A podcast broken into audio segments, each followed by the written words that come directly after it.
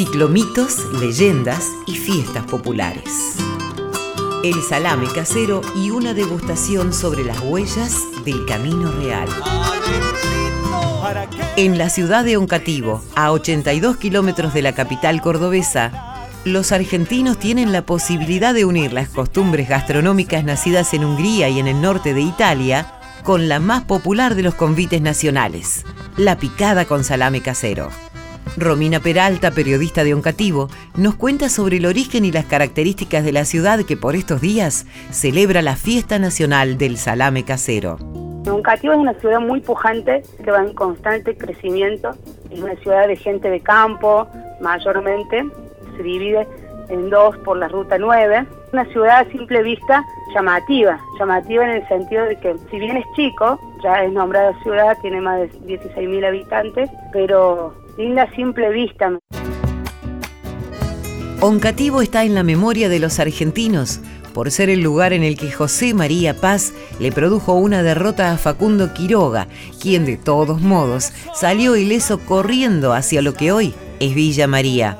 Oncativo está en el Camino Real, ese que unía a Córdoba con el Río de la Plata, utilizado en su momento por Rafael de Sobremonte y Núñez para no pelear contra los ingleses que invadían Buenos Aires. Oncativo era una posta que luego se convirtió en estación del ferrocarril central argentino. La fiesta del salame casero surgió de un desafío entre amigos, de esos que en un clima de risas y bromas se provocan a medir destrezas. Fue en la década del 70 del siglo pasado.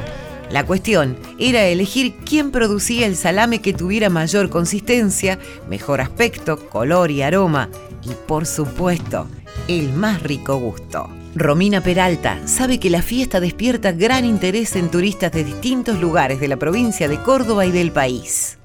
Es una fiesta que la esperan muchos todos los años, que el pueblo trabaja y produce todos estos productos, como es a nivel nacional, se acerca gente de, muchas provincias y gente de otros países también que vienen para probar los productos y poder comercializarlos también. Cuando sale el ganador siempre tiene mayor productividad, entonces todos los productores de un cativo se presentan para poder tener también ese beneficio, ¿no? Los días 13, 14 y 15 de agosto, quienes circulen por la autopista que une Rosario y Córdoba tienen la oportunidad de conocer un producto que los migrantes piamonteses trajeron a la Argentina. Nacidos a los pies de las montañas del norte, los tanos supieron adaptar sus costumbres a la rica llanura pampeana. Llegaron en dos corrientes migratorias, la de los años 80 del siglo XIX y la de aquellos que bajaron de los barcos huyendo de la Primera Guerra Mundial. Romina nos cuenta sobre las actividades que se desarrollan en esta fiesta de Oncativo.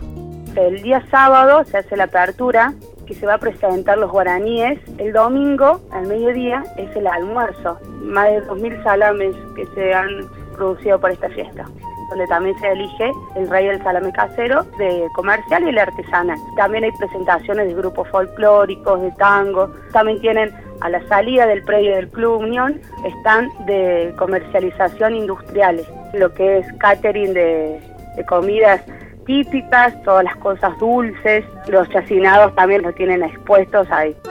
La organización de la Fiesta Nacional del Salame Casero surge de la tarea de la veintena de establecimientos habilitados y también de los alumnos del Instituto Provincial de Educación Media, la Escuela Agrotécnica, semillero de productores de las delicias, surgidas de una degustación casi íntima, que hoy está al servicio de la Picadita Nacional.